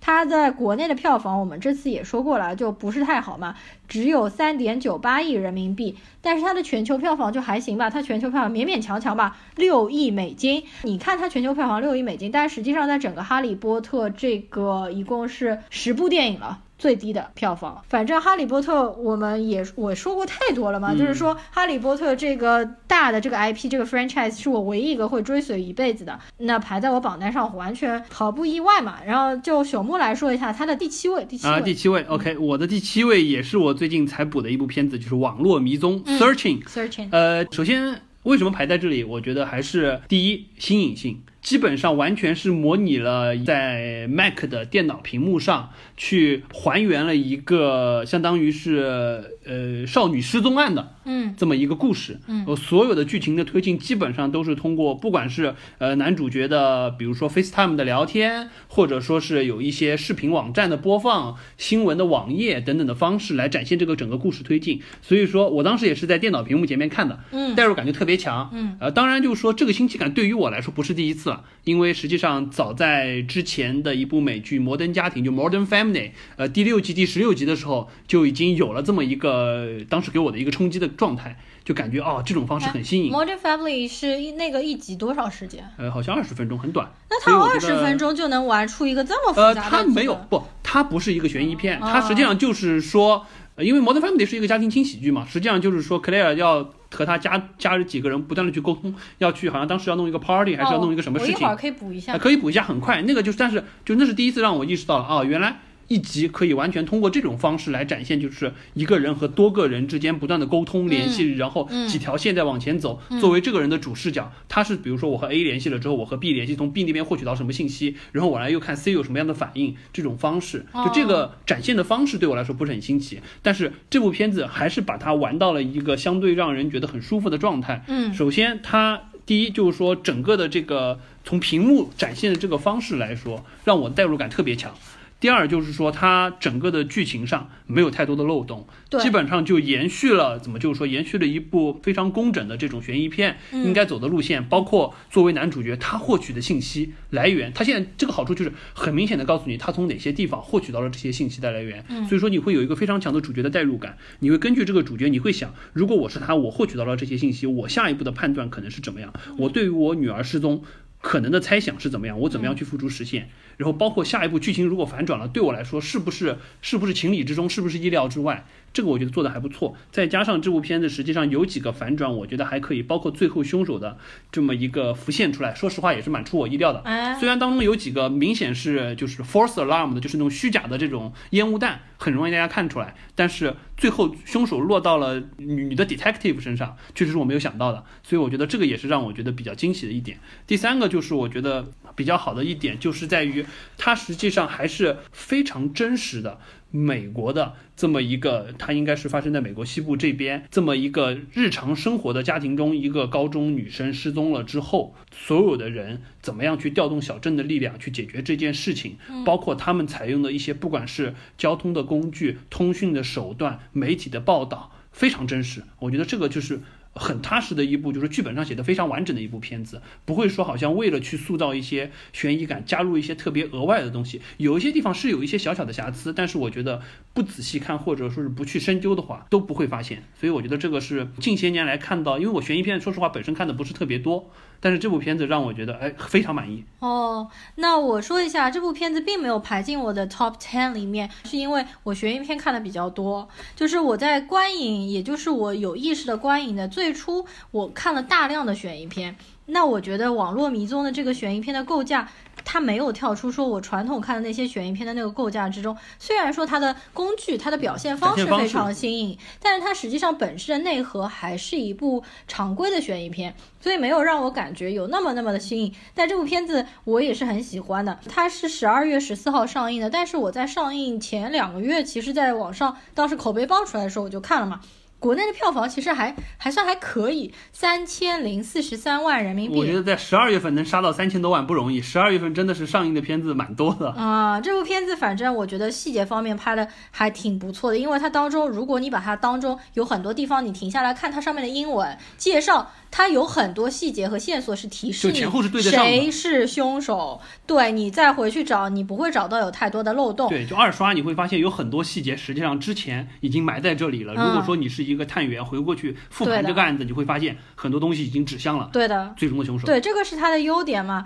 然后我觉得。不足之处可能就是这部电影会让你感觉没有电影感，就是说它的摄影它没有摄影，它其实没什么摄影，它就是就 PPT 就是怎么说电脑上面这个屏幕 IT 工程师吧，感觉就是。一个 IT 工程师录完了之后，把这个录下来了之后，就是对对，他们应该不是 I 呃录屏录的，他们是当时专门有 IT 工程师制作这种软件啊什么的，就感觉这部已经不像是传统意义上的电影。然后演员的演技的话，也就也就一般般吧，我觉得还挺一般的。男主角还行，然后男主角很熟，就是好莱坞非常有名的韩裔的那个演员，他之前在 Star Trek 就是星际迷航当中，大家可能最早对出现是。一个怎么说宇航员 co-pilot，他当时感觉好像还是个小年轻嘛，没想到在这部片子里面已经做起了一个高中生的爹。但是这部片子我倒也没有太强的兴趣去二刷，所以我没有排进我榜单的天使位。好，接下来进入我们榜单的第六位，呃，我排的是《小偷家族》，我排的也是《小偷家族》，又一次惊人的巧合啊！嗯，《小偷家族》是去年八月三号上映的，最终票房是九千六百万人民币。呃，也还算一个不错的成绩了。嗯嗯嗯，因为作为一部日本片嘛，对吧？嗯，然后这部片子的话，又是市之愈合的一部长片，而且在这部电影上完上映完，我记得应该是一两个月的时间，就是其中饰演老奶奶的树木希林就过世了。对对对，这也是就是市之愈合的御用的老演员，当时大家还蛮唏嘘的。对，然后因为我是之愈合的片子看的比较多嘛，就基本上每一部是之愈合的电影当中，就是奶奶或者长辈的角色都是由树木希林来扮演的。然后他他实际上是我觉得每一部片子当中算是演技非常出彩的一个角色，因为他演的老奶奶就非常俏皮，他当中还有体现出很多人性当中的这种劣劣端那种感觉，不是我们脑海当中传统意义上那种慈祥老奶奶，并不并不是那样子的。然后我觉得他就是给人展现出来的那种感觉会非常非常特别。确实，在这部片子中，实际上他塑造这个角色也还是蛮不错的，就是一个就让人可以感觉得到是一个迫于这种生活家庭的状态，然后怎么样把这一家人组在一起，然后呃，并且他对于自己的生活现状以及他家庭当中每一个人对于他的看法，嗯，他实际上自己心里一清二楚，但是他选择了去接受、去拥抱、去继续维持这么一个家庭的状态，我觉得真的很不容易。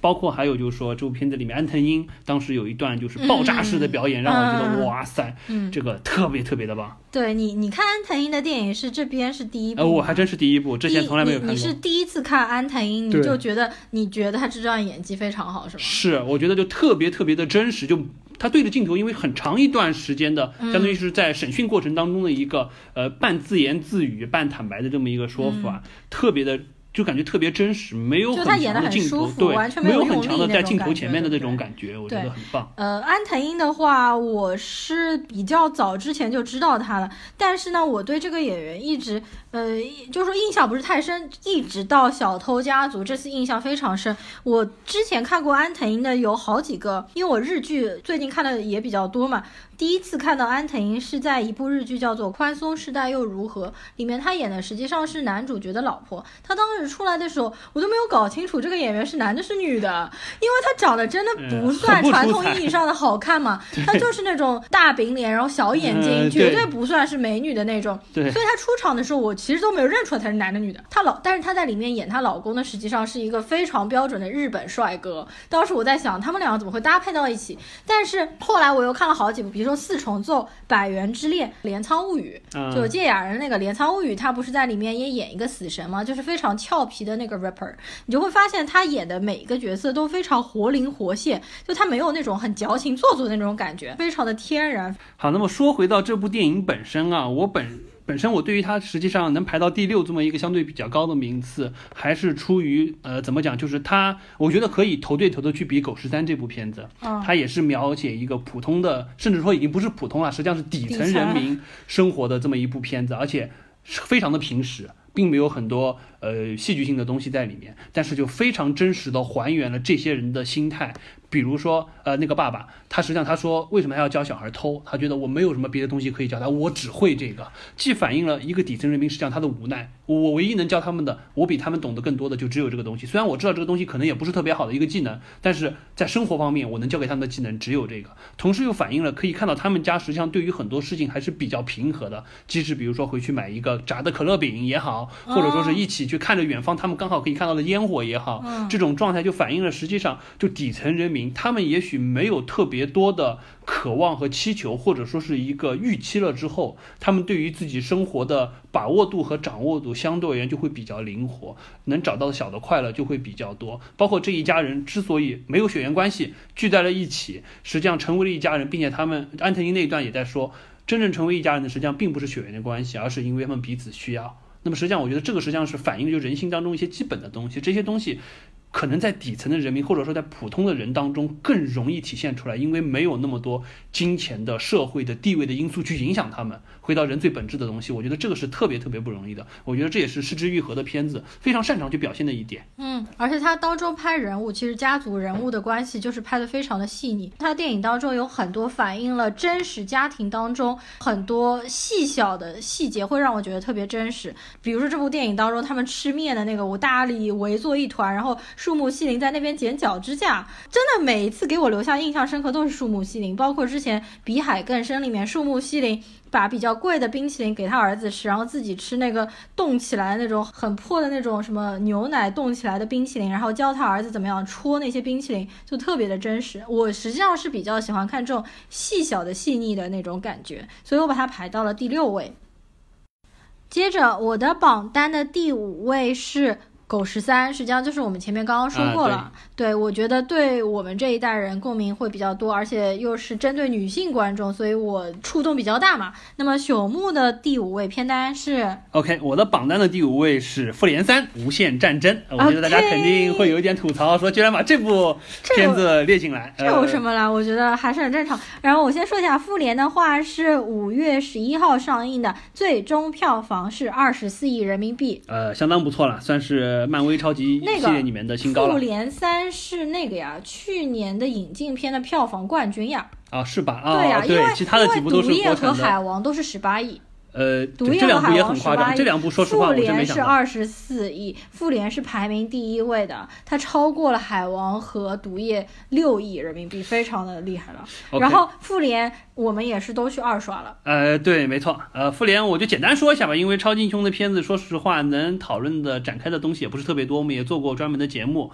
呃，我之所以把它列到这里，实际上并不是说这部片子它本身从电影的角度有多好。我觉得可能列进来的话，主要是两点。第一点，看得爽。呃，看得爽实际上都已经不算了，看得爽，我觉得是这部片子你你就应该有的功能。漫威的片子你如果说看都看不爽，你又不是 DC，你把你的超英雄片子看得让你都看到不爽了，我觉得这个漫威不是这种风格。我觉得主要是两点。第一点，十年大戏，谋划到现在能把这部片子，你想想这么多个。他这个演演员的名单列得出来，有名字的演员接近一百位，非常夸张，好像有七八十个，还排掉一些，就是说可能之前不是很熟悉的这些演员。这么多的角色能融在一部片子里，两个多小时的时间，让每一个人去为这部片子贡献自己应该贡献的那些戏份。包括不管是整个电影的调度也好，或者说是十年谋划到这里，因为我们知道实际上还有复联四，它这个实际上相当于是一个中转，嗯，是一个相当于是临门前一脚给你的一个兴奋剂，嗯，能在这部片子里把这些东西杂糅到一块去做，至少我认为目前这个是代表了好莱坞工业界对于这一类型商业大片驾驭的最高水平。是的，我就这么说，DC 或者说是其他任何的这么一个拍超级英雄的这种制作方拍不到这个水平，制作不到这个程度，柔合不到这么好的一个状态。我觉得这个是我应该给他一个非常强加分的一点。第二个，我觉得就是我们说复联三不叫无限战争，叫灭霸传，对吧？嗯，他是实打实的从灭霸这个反面人物塑造他的人物形象。这个我觉得是至少看到现在为止，我印象当中是以反面人物作为真正的主角，并且介绍他的成长史。之前的所有的超级英雄，不好意思，你要围着灭霸转。以灭霸他的这个时间走向，他怎么去收集六颗宝石为主线去说，这个我觉得也是绝无仅有的。而且弄完了之后，大家确实，虽然灭霸这个造型大家觉得长得像个大紫薯，但是他的人物性格，包括他这种悲天悯人，有非常强的这种生存忧虑感，对于这个宇宙社会人口过度繁殖的这么一个，我们说马尔萨斯陷阱啊这种东西，他带着这个心态的这么一个人物立得非常高，而且大家对于灭霸还是有一种深深的喜欢的。所以说，我觉得这个也是就很少很少能看到超级英雄片子他能塑造的，甚至我觉得这个灭霸这个人物性格，不比当年诺兰塑造的这个小丑差到哪里去。很强，但是小丑演的好呀。对，然后小丑的人物性格灭霸他就没什么演的，就呃，对，灭霸就相对就比较僵硬。我觉得这个没有办法，这个这个是本身就是这个角色定位的问题，包括这个这个妆弄上去了之后，实际上也没有太多可以表现的成分。那个大下巴摆在那里，对吧？你还有什么好说的？但是我觉得这个这个人物形象立得非常非常好，而且他不是一个特别怎么讲就特别单层的人物形象，他实际上内心当中，他为了达到这个目的，他有他深层的忧虑，他有他的计划和谋略，他也有他。沮丧的一面，虽然比如说我们说他把他女儿献祭到这一块儿，感觉好像有一点假，会获得获得灵魂宝石那一段，但实际上我们会觉得，就是说这个人物还是有去深挖，并且挖的感觉好像还比较合理，所以我觉得这块是就是说另外一个加分点，所以基于这两个，我觉得把它列到第五，实至名归。嗯，呃，复联的话，其实我们有录过完整的一期节目，在我们这个专辑的第二十六期，大力聊了复联三，观感还是蛮好的。但是我没有把它排到我的那个前十位的榜单，因为我有更喜欢的电影。另外一个就是，我虽然看了两遍复联，但是问题是让我现在回想它当中的亮点，我其实回想不出来有什么太大的亮点。呃，我当时去看。两两遍是因为它当中的特效各方面，我真的看的也蛮爽的。第二就是我很喜欢奇异博士嘛，我觉得奇异博士在里面算是比较出彩的，戏份蛮重。当当中戏对戏份很多，而且他的各种特效用的非常炫目嘛。但是你要让我现在再说亮点，我可能只能想到奇异博士几个，我其他的对，就从拍摄技法和影片本身角度，没有特别说好像可以留下印象特别深的，对，或者说因为就是亮点这类东西特别多，超级英雄的这些特效也好，包括画面也好，特别多。你你当中有没有什么哪一段让你印象记忆深刻的？呃，实际上讲实话，呃，一个如果说从打斗场景上来说的话，一方面钢铁侠。他和灭霸打的那一段，就他怎么样？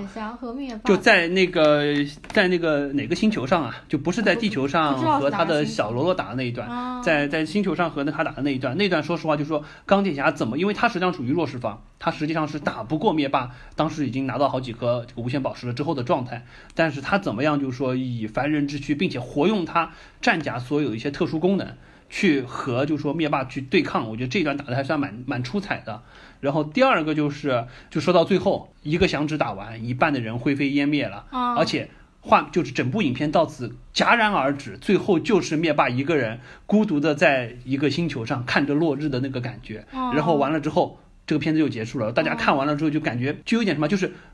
吊着一口气，然后突然呢感觉居然是这样一个结局，居然把一半的人就这么消灭了。然后完了之后，影片到此就结束了，然后灯就亮起来了，大家就感觉一个闷棍打在胸口，所有人都既没有看完，因为一般来说大家看完超级英雄的片子都是兴高采烈，或者说是期待着彩蛋或者怎么样的，但那部片子灯光亮起来的时候，全场大家就感觉有一口气没有输出来。那部片子有彩蛋吗？彩蛋呃，那部片子好像有彩蛋，就是最后那个 Nick Fury 他们后来不是要呼叫惊奇队长那一段吗？那个小彩蛋实际上就是呃对后面很重要，但实际上。当时大家的情绪一直留在那里，就只是最后让你胸口闷闷闷闷到最后不行了，然后完了之后给你一个小彩蛋，告诉你啊，先等着看二零一九年三四月份要上的惊奇队长，三月份还是四月份，然后完了之后复仇者联盟四会告诉你还有这个东西可以期待着，最终结局在那里。但是我觉得这个结尾结的真的非常非常的好。哦，我其实现在让我说记忆深刻的点，可能就奇异博士出来的那一串在伦敦，哎，我不是在伦敦，说错了，在那个纽约，就是他的房子住所外面和一有一个。长得像鸭子一样的那个，就互相打那一段，我觉得还蛮不错的。对，就有种魔法师和魔法师之间的对决，对那个我喜欢看。然后后来我就印象都不太深了，但我很期待明年的那个 Captain Marvel 叫什么来着？惊奇队长。惊奇队长，我想看一下他和神奇女侠，就是因为两部都是完全是女性主义英雄做主角的，我想看一下这两部是不是区别比较大。因为惊奇队长你会发现他们选角选的其实就不是说。美女也不是说选的一个身材爆，好像嘎尔格多、盖尔加朵这样子的嘛，所以我想看一下他那部片子的立意是怎么样子的。接下来我们进入到榜单的第四位，呃，呼噜同学，你的第四位是？我的第四位是《生存家族》，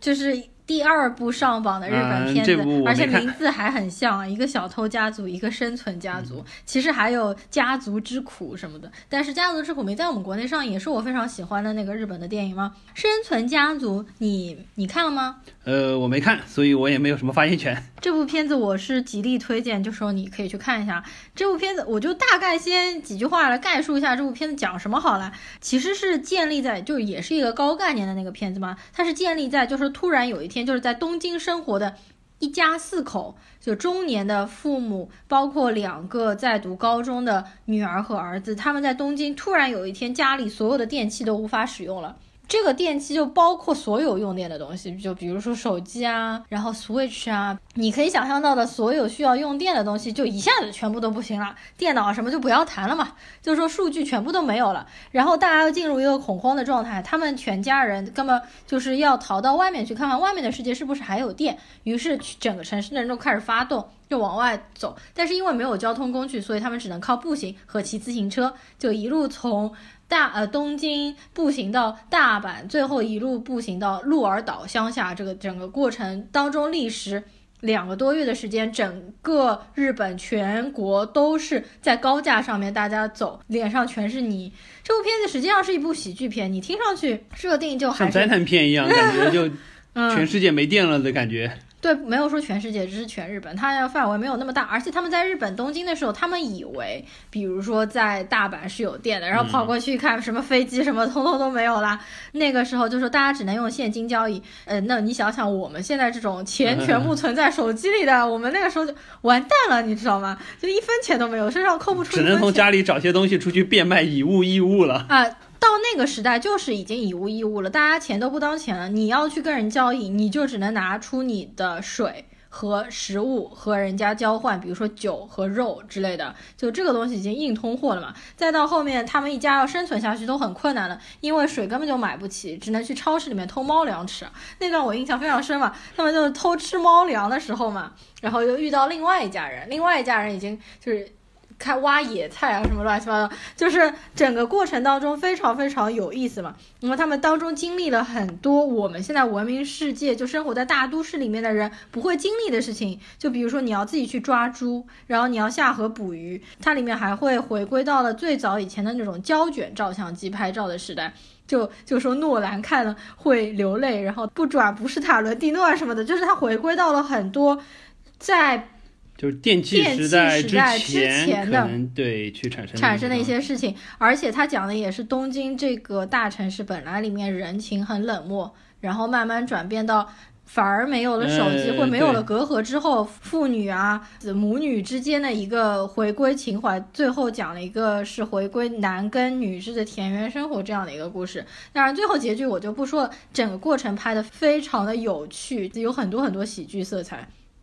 这部片子在国内是六月二十二号上映的，最终票房很低，一千一百四十万。我估计很多人打还没有听说过这部片子吧。然后听这个名字也没有很强的想去看的这种感觉，我觉得是吗？我觉得这名字取的还算蛮博人眼球啊。但是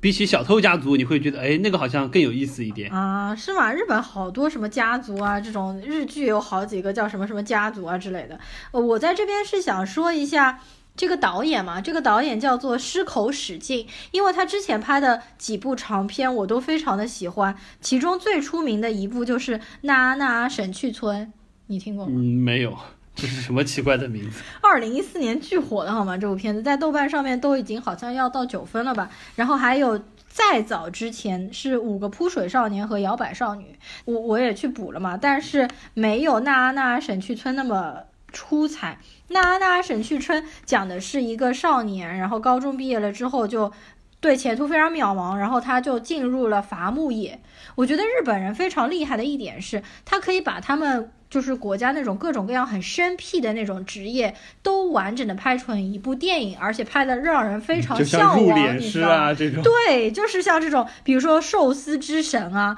他们会把那种很旁门左道的一些小的冷门的职业都拍的非常。我觉得就是还有三百六十行充满了匠人精神。对对对对，不一样了。然后最近我看了那个日本的一部八几年的一部神片，就是叫做《当伯伯》，讲怎么做拉面的蒲公英，然后。然后，那那神去村里面的男主角就是染谷将太，你知道染谷将太就是寄生兽，寄生兽的男主角也是呃妖猫传妖猫传里面那个法师，那个笑得很笑得很诡异，就不知所云，那个中文配音都不知所云的那个小男孩。我最近得到一个八卦，就是我是最近才知道的，就很震惊，染染谷将太的妻子居然是菊地凛子。哇，那他俩年岁差的可不是一点两点，差差了十几岁。菊地凛子大家应该都知道，就是《环太平洋》里面的。对，在好莱坞算闯出一片天地的一个日本女星嘛。然后菊地凛子，我最近因为也看了日剧，就是呃，无法成为野兽的我们和那个新垣结衣还有松田龙平那一部日剧嘛，就。看到后面非常非常的难看啊！好，那么呃，说到这边我这个就说完了，很推荐大家去看一下《生存家族》，非常非常有趣的。接下来的话，朽木说一下第四位。呃，我的第四位应该，我甚至都有点觉得它不应该算在今年的片子里的，虽然是在今年上映的，它实际上是冲击去年这个奥斯卡并且获奖了的《水形物语》。嗯，《水形物语》。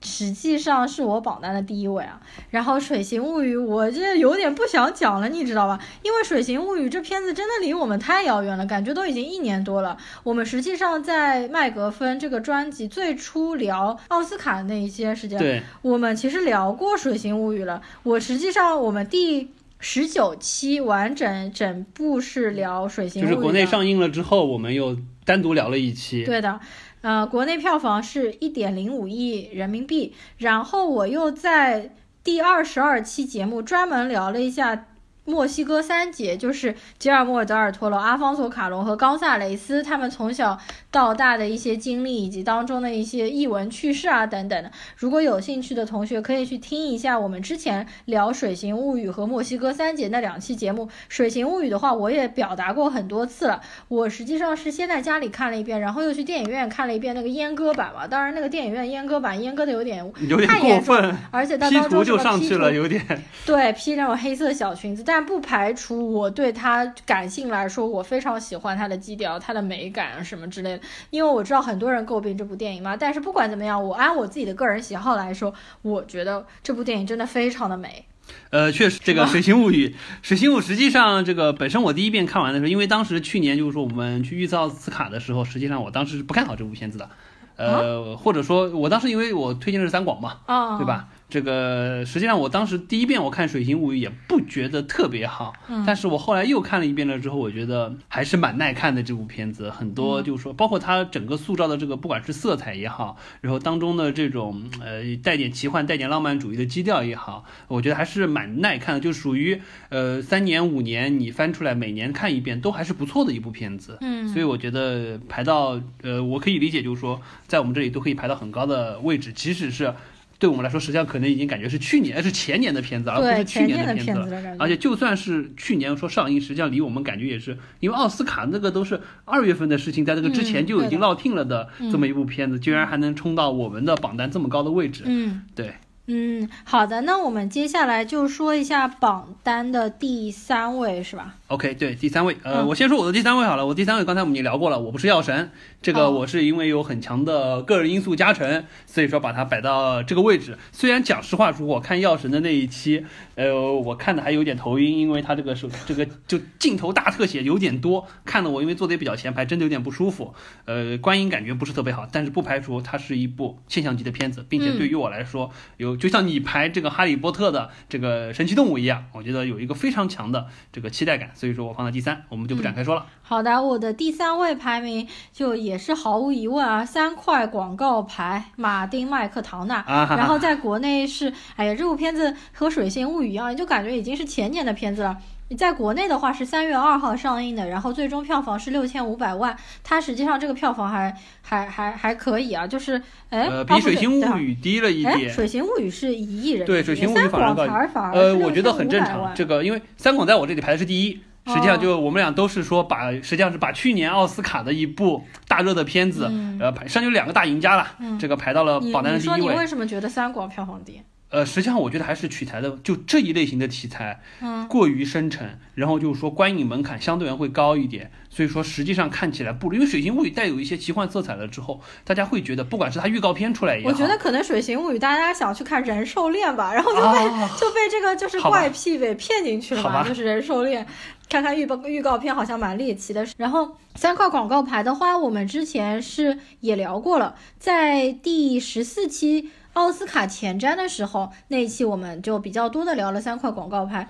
然后在第十七期的时候，我自己个人专门聊了一下马丁麦克唐纳，就是这个导演，因为这个导演的电影作品一共只有四部，三长一短，就是三部长片，就是三块广告牌、七个神经病、杀手没有假期，一部短片是六发子弹手枪，我全部都看过了。你会发现这个导演特别喜欢用数字做名字嘛，三六七这样子的。然后还有一个就是他的之前的剧作品叫做《枕头人》，然后我们非常期待就马克马丁麦克唐纳之后的作品。如果大家想更了解就是这个导演以及他的作品，他当中的一些自杀和他杀的隐喻的话呢，可以去听一下我们这个第十七期节目。对，没错。所以在这里的话，我们就是两部奥斯卡的片子，我们就不多聊了，因为已经是第一，确实有点久远。这个我们也做过很多期分节目去专门聊这部片子。嗯。OK，那么接下来就回到了我们榜单的，因为第一我们两个第一都已经说过了，那么就是我们榜单的第二位，可以算是就对于我们来说是实打实的是今年的片子，而且是可以说排除掉三广和水行之外，是今年的 Number One 的片子。嗯，那么我们也是同样的头一同样的一部，就是头号玩家。没错，就是那什么叫什么来着？Ready Ready Player One。Ready Player One。对，是吗？哦，然后这部片子也其实离我们挺久了，是三月三十号上映的，最终的票房是十四亿人民币，算是很不错了。然后我们是去电影院都进行了二刷的。呃，这部片子确实啊，我觉得，且不说它本身这个，我们因为有做过单独的节目，所以说大家具体细的东西可以去听我们那部节目。我觉得把它排到榜单的这个位置，我觉得至少有一点。就像我实际上就是说，去年我当时榜单第一，我排的是 Coco 一样。我说为什么把 Coco 排到第一？因为我觉得 Coco 是一部过五年、过十年拿出来看，依然会让你觉得内心触动很强的一部片子。我觉得头号玩家一样有这种属性，就是十年之内可能不会再出一部。这种类型的能把这么多大 IP 糅合到一起，并且用这种方式表现出来的这么一部片子，嗯，斯皮尔伯格十年之内不会再拍，十年之内可能也不会再出第二个斯皮尔伯格这样的人物，能糅合起这么多 IP 拍这么一部片子，嗯，所以我觉得这个排到今年的榜单，至少对于我来说，排除掉三块广告牌之外，嗯，这部片子实至名归的是二零一八年的 Number One，我觉得没有什么问题。我其实和你观感就差不多嘛。然后头号玩家其实我们也聊了比较多，我们之前第二十三期节目。整期聊的是头号玩家，然后第二十四期节目我聊的就是斯皮尔伯格这个导演本身嘛，包括他年轻的时候，以及他后面拍的第一部大白鲨的一些小故事啊之类的。然后头号玩家也是的确，我觉得无论从文本上面啊，还是从看的爽程度来说，都可以排在第一、第二位这样子的。而且我发现最近好像有流行趋势，就是大家都喜欢讲。八十年代的那个流行文化嘛，因为我们这次看的那个大黄蜂，呃，也是到八七年，八十年代九零年左右吧。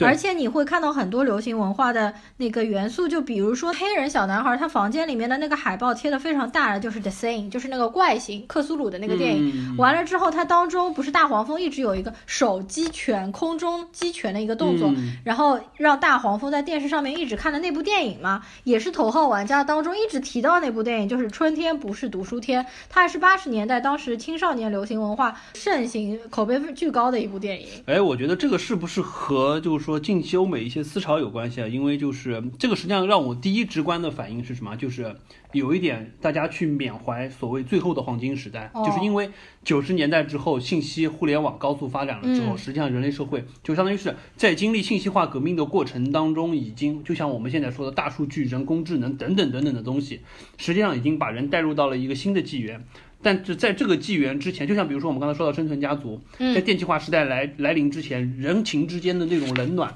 可能是一个非常美好的东西。但是，一旦这些现代化的东西来了之后，就冲淡了很多这些东西。我们现在也说到了这个。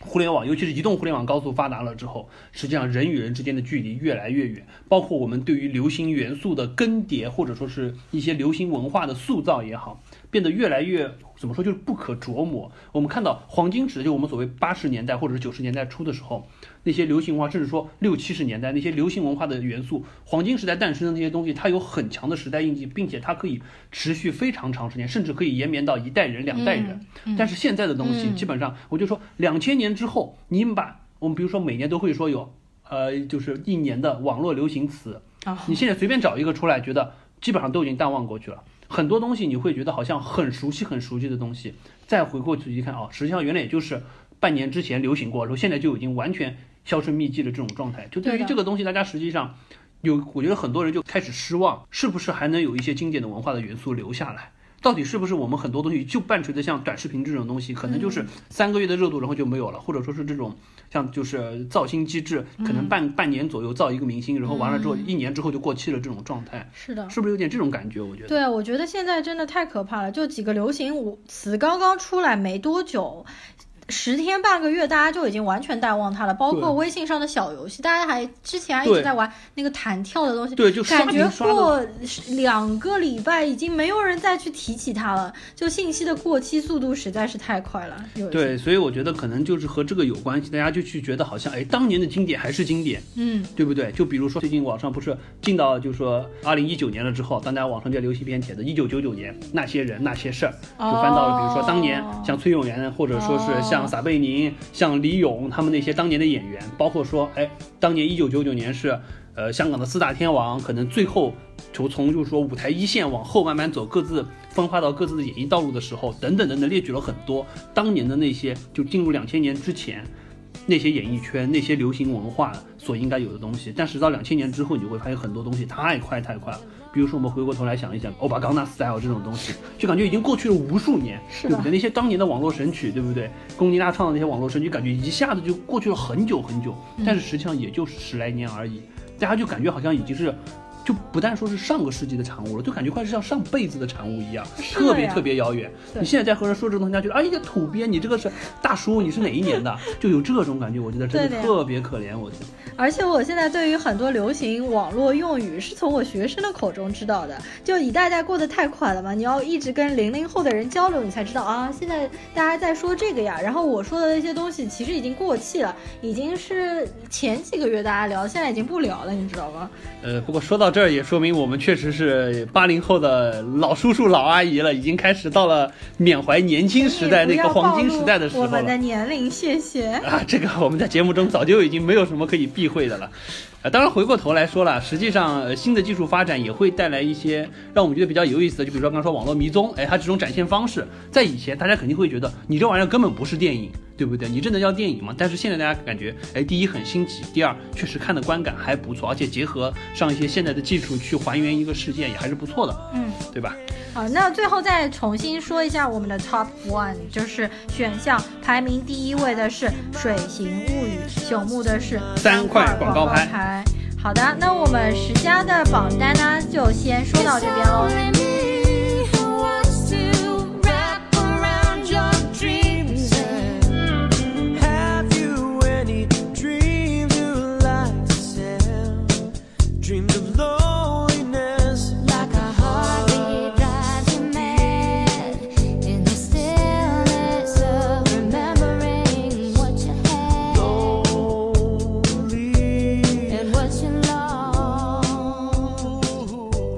好的，那么在这期节目最后呢，我们加一个环节，就是说我们来分别看一下二零一八年这个国内电影票房、国产片和引进片的榜单前三位。嗯，我先来报一下国内片子的榜单前三位，第一位是《红海行动》，三十六亿人民币；二是《唐人街探案二》。三十三亿人民币，第三位是我不是药神，三十一亿人民币。呃，这个榜单还是有一点意思的。首先还是反映了，因为《红海行动》和《唐探二》都是春节档上映的，嗯，也就说明踩准时间点。让大家一起去看，还是一个能收获票房的这么一个保障。而且这两部片子相对而言，就是说观影门槛也比较低，嗯，全家老小都可以去看，看完了之后也都还感觉不错。所以说这还是蛮，就是蛮，就国内现在整个票房市场非常现实的一点。你想票房收入，你就得趁着奔着春节档去上。